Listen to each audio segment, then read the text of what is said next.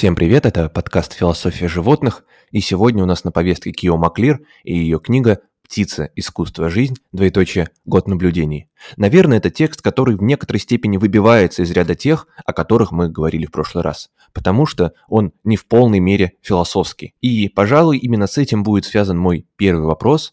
Есть ли в эмпирическом измерении книги Маклир – место для философской перцепции. Да, в этой книге есть место для философии. Я предлагаю построить наш разговор в виде уроков, которые читатель может вынести по прочтении этой книги.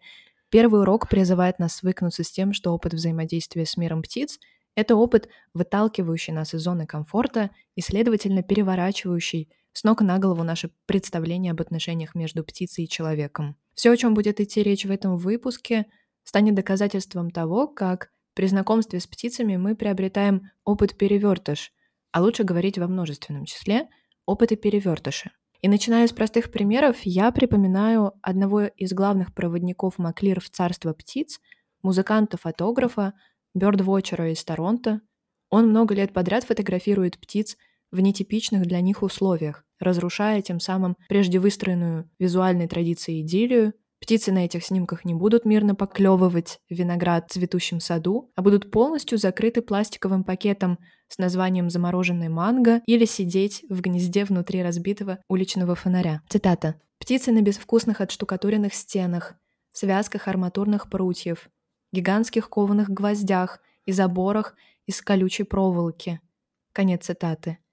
Птицы заняты привычными делами в отчужденном пространстве, однако кадры источают любовь к весьма странным местам и их обитателям.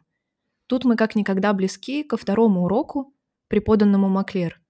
Не нужно излишне эстетизировать птиц. Они давным-давно освоились там, где с эстетической точки зрения для них нет места. На самом деле, мне кажется, это очень важный урок в том смысле, что все практики эстетизации и антропоморфизации птиц, как наших сородичей и компаньонов, в итоге заканчиваются определенной репрессивностью. Наверное, в связи с этим я задам второй вопрос о том, как вместе с эстетизацией птиц возникает проблема антропоморфизации или возвращения к некоторому состоянию антропоцентризма, когда мы смотрим на птиц исключительно с человеческой точки зрения. Да, есть в книге замечательный эпизод про то, зачем поют птицы. Мне хочется прочитать этот небольшой кусочек. Зачем поют птицы?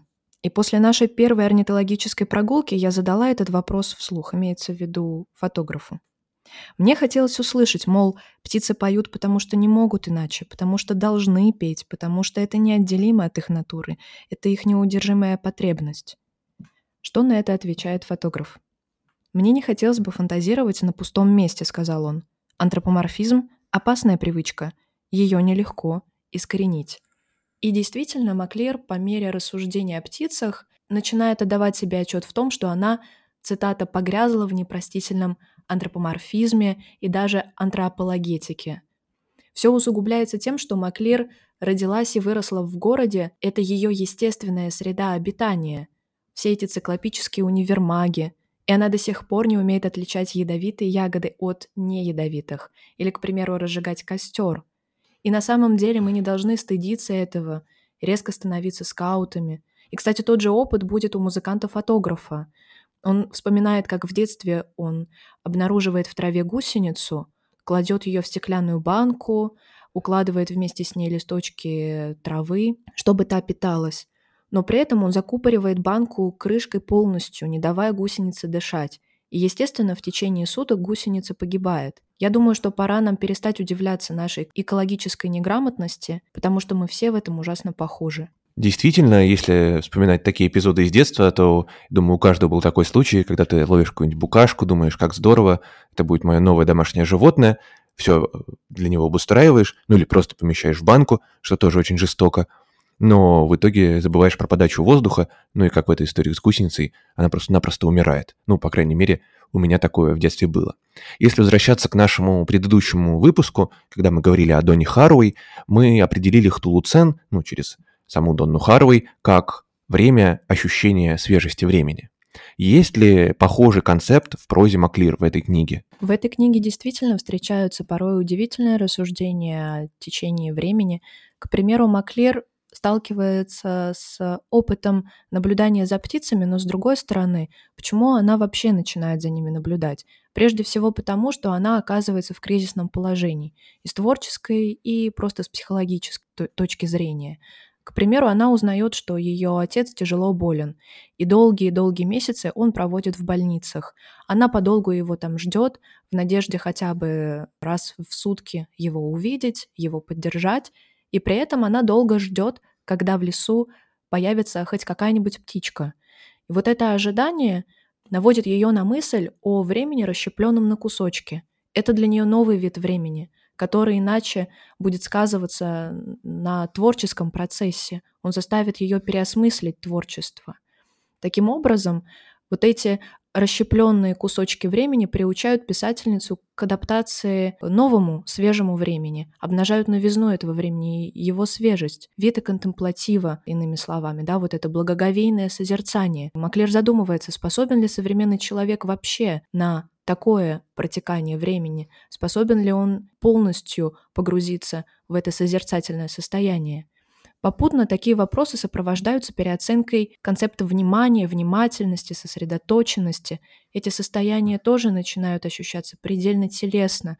То, что Масуми назвал бы корпореальностью, то есть конструирование реальности телесно. Мне кажется, это очень важный ход, потому что Отсюда вытекает вопрос о том, насколько знакомство с птицами помогает человеку преодолеть постоянное чувство тревоги. Потому что если, опять же, следуя за э, законом Донны Хару и заветом Донны Харуй, мы говорим о том, что нужно заводить сородичей, насколько птицы вот в этой межвидовой коммуникации способны нам помочь и помочь, например, в борьбе с тревогой. Здесь хочется вспомнить еще одну интересную цитату. «Почти все время трачу на любовь к тем, кто никогда не ответит мне взаимностью. Здесь подразумеваются птицы. Вот вам урок смирения. Действительно, когда я вспоминаю эту цитату музыканта-фотографа, бёрдвотчера, он говорит здесь о том, что, созерцая птиц и заботясь о них, а у него даже в собственной квартире есть огромный вольер с вьюрками, это австралийские птички, в том числе амадины, которые есть и у меня, кстати говоря. Вот эта забота о птицах, которые никогда не ответит тебе взаимностью, это по-настоящему урок э, смирения, поскольку действительно те вложенные ресурсы, которые ты когда-то думал, что будут оценены, оцененными не являются. И пример э, с амадинами в квартире фотографа может научить нас еще одной вещи. Если птица тебя по-настоящему уважает, то она начинает тебя игнорировать. То есть, когда ты заходишь в вольер, птицы перестают тревожиться – они просто тебя не замечают. Это является главным показателем того, что они привыкли к твоему присутствию и уважают тебя просто за то, что ты такой же сородич, как и они для тебя. Здесь еще хочется вспомнить цитату Маклир, э, которая находится внутри вольера с амадинами. И вот что она говорит. «Когда видишь, что птица мечется, будто ей хвост подпалили, и тут догадываешься, что это ты разожгла в ней тревогу, больше невозможно тешиться иллюзией, будто твое присутствие в мире благотворно и мало чему мешает. Меня эта догадка заставила воспринимать действительность острее, чем когда-либо, побудила иначе, реалистичнее оценивать свою весомость и пропорциональную величину в масштабе всего мира. Не могу сказать, что эта оценка была мне по вкусу. Кому захочется чувствовать себя Годзиллой при контакте с другими биологическими видами? И вот, пожалуй, это еще один из уроков по Д антропоморфизации, если угодно, который Маклер преподает нам очень деликатно, мягко, сдержанно, но при этом мы не можем этот урок впоследствии забыть. Да, действительно, в этом смысле птицы видят нас тревожного актора, который поджигает их огонь, их тревогу, после которой они начинают бегать, летать, кричать и так далее. Наверное, здесь можно перейти к следующему вопросу о том, что хорошо, у нас есть тревога, у нас есть спокойствие, мы можем созерцать, но в том числе есть и пограничный опыт. И здесь, получается, мы сталкиваемся в некоторой степени с той проблемой, когда мы учимся уже не через, не через Кио Маклир, а через других, через других птиц, компаньонов, сородичей и так далее. И вот э, вопрос, каким другим пограничным опытом могут обучить человека птицы примеру, может ли быть это опыт умирания, потому что когда мы говорим, например, о межвидовой коммуникации, мы не должны замыкаться исключительно на совместной жизни. еще мы должны думать о совместном умирании или умирании вместе. Примеру, мы можем вспомнить в связи с опытом умирания тот эпизод, где фотограф еще с молодостью увлекается птицами после того, как он подержал на ладони умирающего вьюрка и слышал стук его слабого пульса. Как минимум, такой опыт созерцания птицы это редчайшая возможность рассмотреть птицу настолько близко. То есть все его оперение, э, его взгляд, его пульс, его сердцебиение. Вообще от того, что птицы пугливые и достаточно сообразительные, к человеку незнакомому, тем более, а если птица не прошла опыт импринтинга в раннем детстве от рождения, она не будет она не будет идти на контакт с человеком никоим образом. И вот такого рода опыт, когда ты держишь в руке умирающую или заболевшую птицу, ты можешь действительно рассмотреть ее экстремально близко. В случае с Маклир происходит какой эпизод? Она видит на дороге умирающего голубя. Одно дело смотреть на мертвую птицу как э, данность, и совсем другое смотреть, как они постепенно затихают и гибнут. Отчасти вот этот остекленевший взгляд голубя подталкивает Маклеру влечься миром птиц. Так же, как э, этим летом, к примеру, мертвая тушка крота обратила мое внимание на проблему онтологического статуса животного в целом. В этом нет ни капли мистики, скорее здесь дело в блокировке всего привычного. Я думаю, что здесь мы можем вспомнить свой собственный опыт э, лечения заболевшей птицы, когда у меня заболел певчий кеннер – и приходилось каждый день брать его по несколько раз в руки, а он безумно пугливый и не давался в руки. А нужно было не только его держать крепко, нужно было еще заставить его приоткрывать клювик, прокапывать ему в клювик лекарства. Он, естественно, не хотел его заглатывать, нужно было проводить разного рода манипуляции, чтобы он проглотил это лекарство, а не выплюнул его и так далее.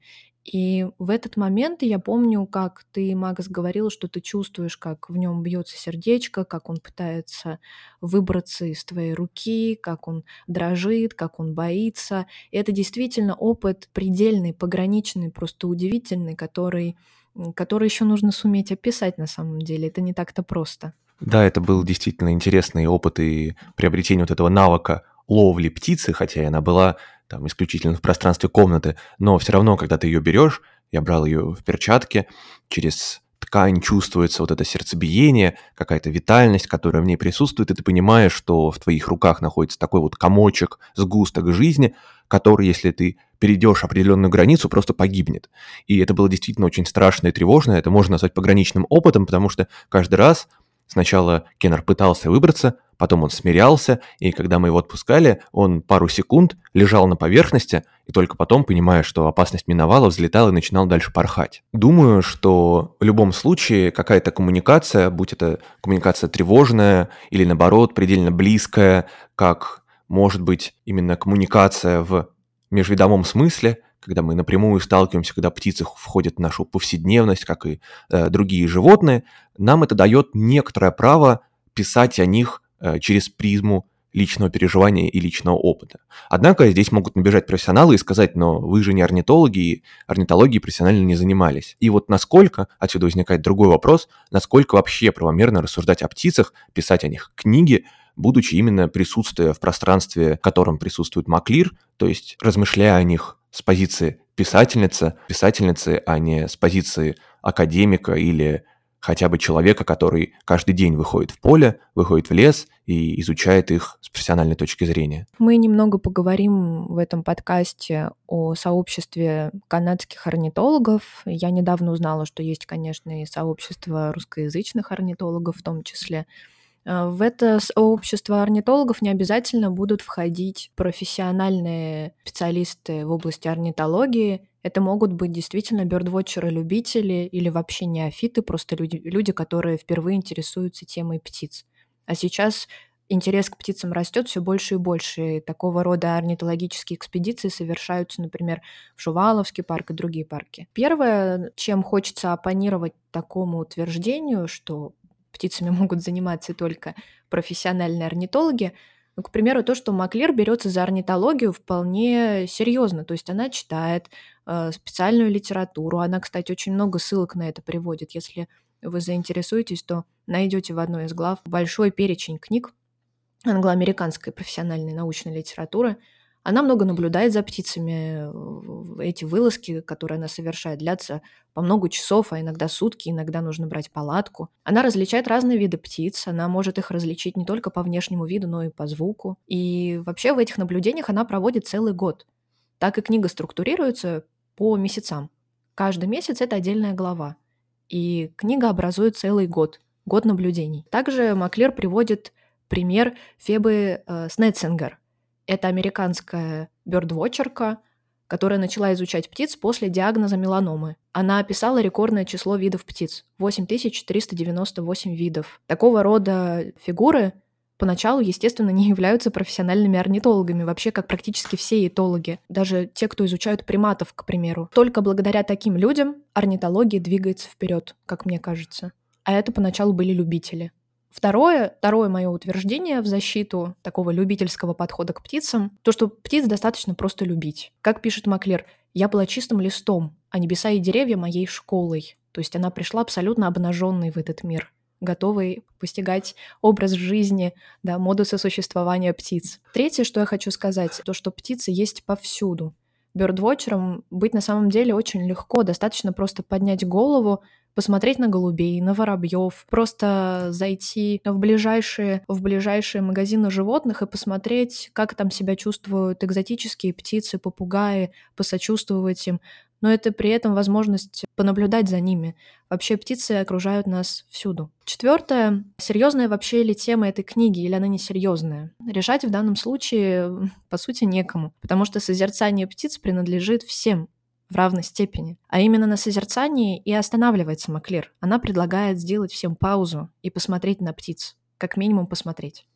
Подспудно поднимая массу других проблем, безусловно. В частности, вред, который мы приносим птицам вольерным содержанием, сокращение популяции птиц, вследствие, кстати, их фетишизации в том числе и так далее. Мы затронули тему жизни, жизненности и, можно сказать, витальности. Поэтому следующее, о чем я спрошу, это какое место в книге занимает витальность? Я бы сказала, что решающее, потому что когда Маклир рассуждает о птицах, приводит в пример амадинов и так далее. Вообще каждая глава начинается перечислением тех видов птиц, которых она упомянет в главе. Это очень удобно. То есть можно гуглить или в специальных орнитологических атласах смотреть этих птичек, которых она упоминает, а там их, э, их там довольно много, там не только утки, естественно, и, и дятлы. К примеру, Амадинов Маклер называет пышущими жизнью ослепительными безделушками. Ну, Конечно, она иронизирует над собой, это, видимо, такая постерония называть их ослепительными безделушками. На самом деле они, правда, так сильно напоминают заведенных игрушек, которые прыгают от какого-то механизма как будто бы но они действительно пышут жизнью. Я, как мать двух э, амадинов, могу сказать, что это птицы невероятно активные. Они просыпаются в 4 часа утра, начинают э, щебетать громко, интенсивно и до самого обеда не прерываются на сон, только на пищу и продолжают, например, строить гнездо, драться, ворковать, летать, разрушать клетку и так далее. То есть они пытаются всячески экспансироваться, экспансировать свою витальность в окружающее их пространство. Это можно увидеть на контрасте с тем же Кеннером, который живет с ними по соседству у нас. Он другой. Он споет свою ретурнель раз в день и затихает, успокаивается. Максимум может полетать. А Мадины совсем другие. Это действительно пышущие жизнью птички, созерцая которых мы действительно можем получить еще один урок витальности. Вообще мы острее улавливаем тонкую прослойку между птичьей витальностью и непринужденностью с одной стороны и человеческим присутствием с другой. Вот это чувство, возникшее у писательницы в о котором мы уже говорили. Даже свобода должна, по убеждению Маклир, быть результатом практической работы, которую птицы осуществляют в том числе, даже если они заключены в клетке – они все равно практическим трудом осуществляют свою ежедневную свободу. Она возобновляется снова и снова. Она не решается путем единственного рывка или переломного поступка. То есть птице недостаточно просто взять и однажды вылететь из клетки, таким образом освободиться от нее. Это свобода, которой птица должна добиваться день ото дня, снова и снова, каждый раз самостоятельно добывая пищу и так далее – То есть свобода в отношении и человека, и птицы — это крайне виталийский проект на самом деле, потому что свобода не образуется от какого-то единственного рывка. Свобода — это постоянные рывки. Свобода — это становление, могу добавить я. И перейти к следующему вопросу о том, что, ну, понятное дело, что мы боремся с антропоморфизмом, и Маклир это делает, но все равно когда даже мы занимаем такую протестующую позицию против всего, что связано с человеком, очень сложно избавиться на самом деле от каких-то перегибов в сторону антропоморфизма и того, с чем мы сталкиваемся, когда мы с ним боремся. И есть ли в книге такие передергивания, которые лично тебя возмущают, потому что я думаю, наверняка они есть. Вообще в любой книге, которая э, занимается условно тематикой постантропоцентризма и постгуманизма, в какой-то момент автор все-таки проявляется его человечность, и он переходит именно к таким размышлениям. Отчасти это правда так, это одна из таких краеугольных проблем литературы о животных и постгуманистических текстов. Но это неизбежно, и отчасти мне хочется заранее сказать, ну а что ж, тогда нам нужно изобретать язык животных, то есть совершенно придумывать новую грамматику, да, новую лексику и звукоподражание другое. То есть, ну, конечно, это проблема. Когда мы вообще говорим на человеческом языке о животных, мы все равно э, антропоморфизируем отчасти к сожалению. Этого хотелось бы избежать. Такой эпизод, э, где меня антропоморфизм Маклер немного возмущает, это, пожалуй, ее рассуждение о малом. О том, что вот она говорит, что в эпоху hustle culture мы все стремимся к грандиозным целям, мы крайне амбициозны, мы живем такими порывами и стремлениями к всему большому, успешному и выдающемуся, а опыт общения с птицами научает ее привыканию ко всему малому и вниманию ко всему малому. Это урок, конечно, хороший, очень ценный, но стремятся ли птицы именно к малому? И к чему вообще они стремятся, мы же не знаем. Мы не знаем, хотя мы можем утверждать, что птица обладает, безусловно, своей прагматикой. Я бы на этом настаивала, на самом деле. Э, на самом деле был бы недоволен Декарт, в свою очередь. Он бы сказал, что у птиц прагматики нет. Но говорить, к чему птица стремится, да, вот к малым вещам, каким повседневным таким обыденностям нашей жизни. Ну, я не знаю, действительно ли птицам это интересно. Может быть, мне не интересно ни то, ни другое. Оставим их при прагматике, и будет с нас на этом. Мне больше нравится пример, в котором Маклер показывает, как мы учимся у птиц, имитируя их модель поведения. То есть, например, наше умение объединяться в анонимные товарищества – вот, к примеру, товарищество бёрдвотчеров именно такое. Оно ни к чему не обязывает, в нем все растворены, как в стае на время воссоединения. У них есть свой сленг. Например, они называют некоторых птиц птицами-искрами. То есть это такие птички, которые человека впервые побуждают заинтересоваться птицами. То есть это такая птица-первая любовь, которая подобно вспышке, да, вот этой искре, зажигает человека, пробуждает в нем интерес к миру птиц. У таких э, бёрдвотчеровских объединений есть свои каналы и способы связи. Они, кстати, моментально реагируют, если они замечают какого-нибудь редкого аиста, сразу сообщают об этом своим стайным сородичам, единомышленникам, и все стекаются в эту точку. Сразу выезжают и приезжают в какую-то определенную местность, поле, в лес, неважно куда, они готовы туда добраться. Это удивительно. При этом они все поддерживают такую предельную анонимность, не манифестируют свою исключительность, индивидуальность, оставляют это для других сфер деятельности. Здесь еще можно вспомнить о том, что Делес очень любил концепт ретурнеля, который, в общем-то, похож на птичий способ коммуникации, до того, с помощью чего птица размечивает пространство, и Делес это переносил на человека, когда, например, мы идем по темной улице, нам страшно, и мы начинаем насвистывать какую-то мелодию. Именно так мы обозначаем себя в этом пространстве и перестаем так сильно бояться. Мы как бы оказываемся немного дома, потому что ретурнель — это то, что помещает нас в пространство комфорта и безопасности области. Следующий вопрос, о котором я хотел бы что-то узнать, связан с тем, что сейчас все чаще говорят о сходстве философских дискурсов техники и животных, насколько они связаны. И мы помним, что по Декарту животные — это автоматы. Симондон же говорит, что это автоматы, наоборот, требующие освобождения от рабства. Он говорит это в контексте техники. Какое место техника занимает в книге Маклир. Потому что если мы говорим о каких-то нечеловеческих акторах, то вполне этим нечеловеческим актором может оказаться наш девайс или какие-то близкие гаджеты.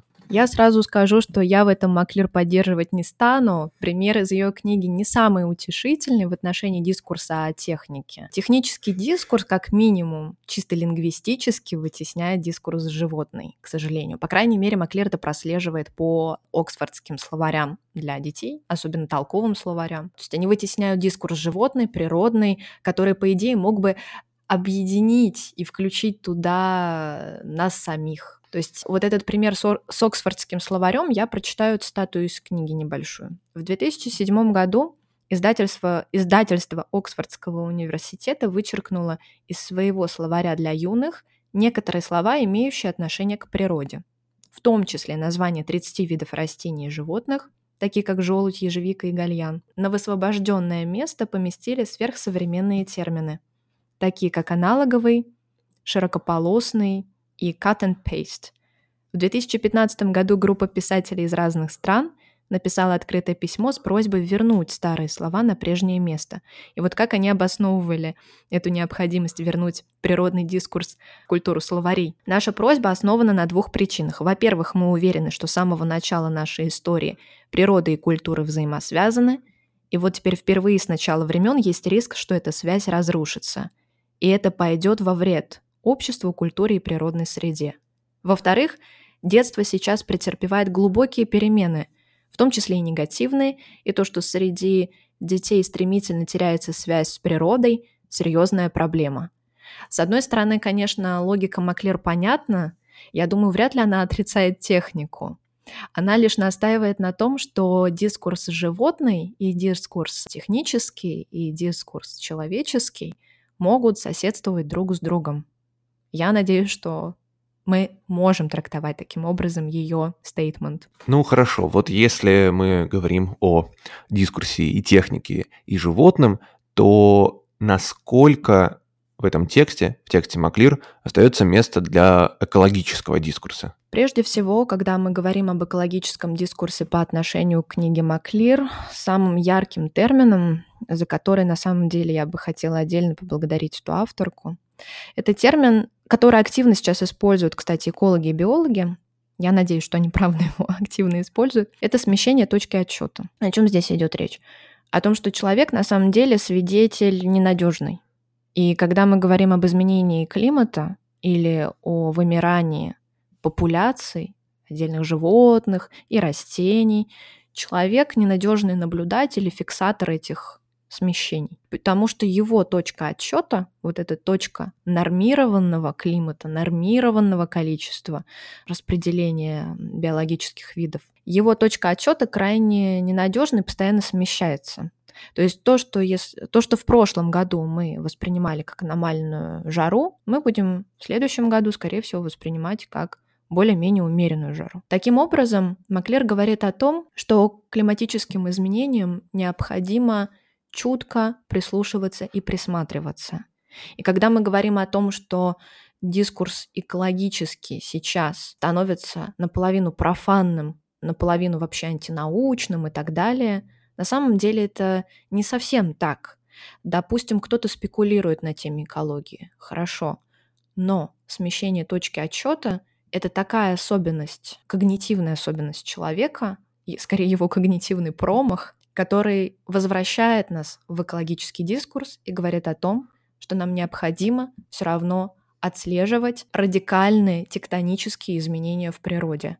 К примеру, она вспоминает здесь случай с почтовыми голубями. Она говорит, что на момент начала 20 века это была самая распространенная популяция птиц в мире. В 1914 году эта популяция просто исчезла. Она просто резко пропала. И никто не понял, почему это могло произойти. Но, вероятно, какие-то тревожащие факторы разворачивались до 2014 года. Просто их не отслеживали и не замечали. Экологический дискурс можно здесь развернуть в другую сторону припомнить, к примеру, практики с а, зашториванием окон и отключением света на домах, особенно на небоскребах. Почему? Потому что перелетные птицы, если здесь э, немного порассуждать о них, то перелетные птицы тратят колоссальное количество энергии на перелет с одного континента на другой. Как мы знаем, дважды в год птицы осуществляют перелет и теряют половину массы тела, пока летят обратно. Таким образом, когда они пролетают небоскребы или дома в частном секторе, они часто врезаются в окна, которые необходимо зашторивать, иначе они думают, что это либо воздух, либо это вода,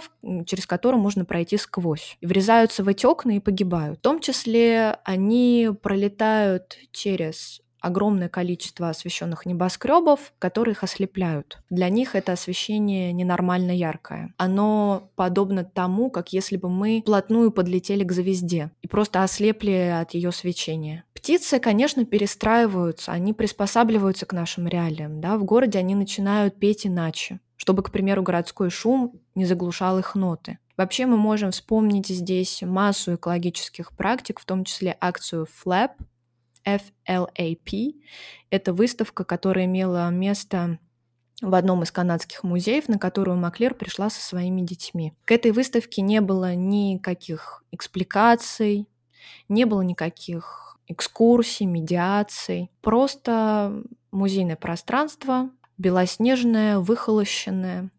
И на полу разложены тела умерших птиц, которые попали в черную книгу, то бишь они вымерли. И человек мог находиться там несколько минут, смотреть на эти тела и просто таким образом почтить память вот этих исчезнувших видов, которые еще недавно обладали статусом вероятно исчезнувшие. Теперь они окончательно исчезнувшие, и ощущения от такой выставки, я думаю, крайне тяжелые. Затем Выставка заканчивается, пластиковые коробочки складываются, вот эти тушки. Я думаю, можно представить себе эту картину, которая, конечно, переворачивает. Мы недаром здесь говорим об опытах перевертушек. Переворачивает наше представление о музейном пространстве в том числе. Да, действительно, здесь имеет место опыт переворачивания, изменения, потому что птицы погружаются в нашу ритуальность, ритуальность погребения, и в этом смысле оказываются в таких горизонтальных отношениях умирания, когда мы на них смотрим, когда мы скорбим и понимаем, что их смерть не менее значима, чем наши смерти.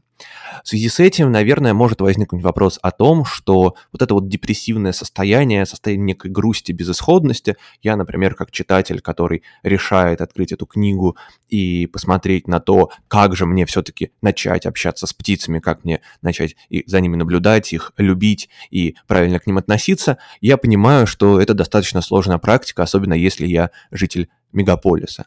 И вопрос, который я бы сейчас хотел задать, связан с тем, как избавиться от тяжелого чувства, когда узнаешь столько гнусных подробностей нашего несовершенного существования, даже сосуществования, когда коммуникация с другими видами, в частности с птицами, компаньонами, сородичами, оказывается выстроена по совершенно неправильным траекториям. Я забыла поначалу, отвечая на предыдущий вопрос, упомянуть еще одну удивительную экологическую, я бы даже сказала, партизанскую такую практику по восстановлению популяции птиц с использованием музейных экспонатов, к примеру, да, таксидермических. Мы у них, например, берем биологический материал ДНК и пытаемся на самом деле оживить, оживить уже вымерших э, животных. То есть это сейчас практикуется. Меня эта идея поразила.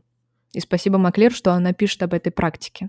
Конечно, это тоже поднимает массу этических вопросов, но сама по себе возможность реализовать такой проект меня поразила и потрясла. А если поговорить о других гнусных подробностях нашего несовершенного существования, то здесь я бы привела список распространенных птиц, численность которых, к примеру, в США сокращается с 1967 года. Это список, который Маклер приводит в одной из предпоследних глав. Я из побуждения отдать дань этим птицам хочу этот список из 20 видов зачитать, если вы не против. Первое. Виргинская американская куропатка. Да, кстати, куропатки вообще сейчас а, в красной зоне находятся, их регулярно истребляют, и если вы полистаете орнитологические атласы или приложения – то они все помечены как вероятно исчезнувшие. Второе — вечерний американский дубонос. Третье — шелохвость. Четвертое — морская чернить. Пятое — лесная гаечка. Шестое — восточный луговой трупиал. Седьмое — речная крачка. Восьмое — американский жулан. Девятое — полевая овсянка. Десятое — кузнечиковая саванная овсянка. Одиннадцатое — пуночка. Двенадцатое — черногорлая пустынная овсянка — 13 жаворонковая овсянка, 14 обыкновенный гракл, 15 американская выпь, 16 охристый калибри, 17 жалобный козадой, 18 рогатый жаворонок, 19 малая голубая цапля, 20 воротничковый рябчик. А вообще здесь можно поговорить отчасти о том, как интересно присваиваются названия тем или иным видам птиц, потому что по-английски, наверное, не звучат красиво, а если посмотреть на некоторые русские названия, там, например, болотная поганка и так далее, названия заставляют усомниться в адекватности тех, кто их так называл. Как справиться с тревогой и тяжелым чувством от всех этих гнусных подробностей и несовершенств нашей коммуникации.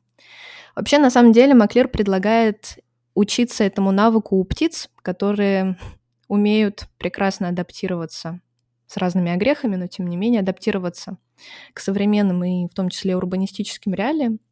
Она пишет следующее. Тонкое искусство оставаться непоколебимым среди сил воздушных течений и земного притяжения, не воспаряя и не падая. Это идея баланса. Что она пишет дальше?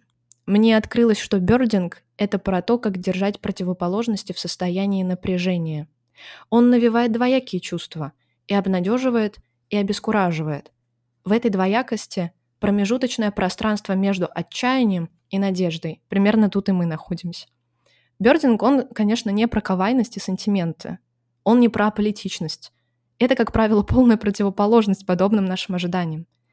Не существует грандиозных причин жить, есть только маленькие на то причины, и птицы тоже этому нас учат. Иногда на пути полезно потерять ориентир. Это тоже один из уроков, которые преподают нам животные, в частности птицы. Не нужно тащить на себе больше, чем тебе нужно, иначе ты можешь потерять половину своего веса при перелете. Чтобы повидать мир, кстати, не обязательно путешествовать далеко, можно просто отправиться в близлежащий парк или полудикий лес за чертой города. Ну а еще мы не одни. В нашей любви к птицам мы встретим таких единомышленников, как Леонардо да Винчи, Чарльза Диккенса, Уильяма Фолкнера, даже Розу Люксембург и Бертольда Брехта. Думаю, на этой обнадеживающей ноте, когда мы видим и союзников, и много чему научаемся у птиц, мы, пожалуй, закончим. Большое спасибо, Лера, за такой интересный рассказ. До следующих выпусков.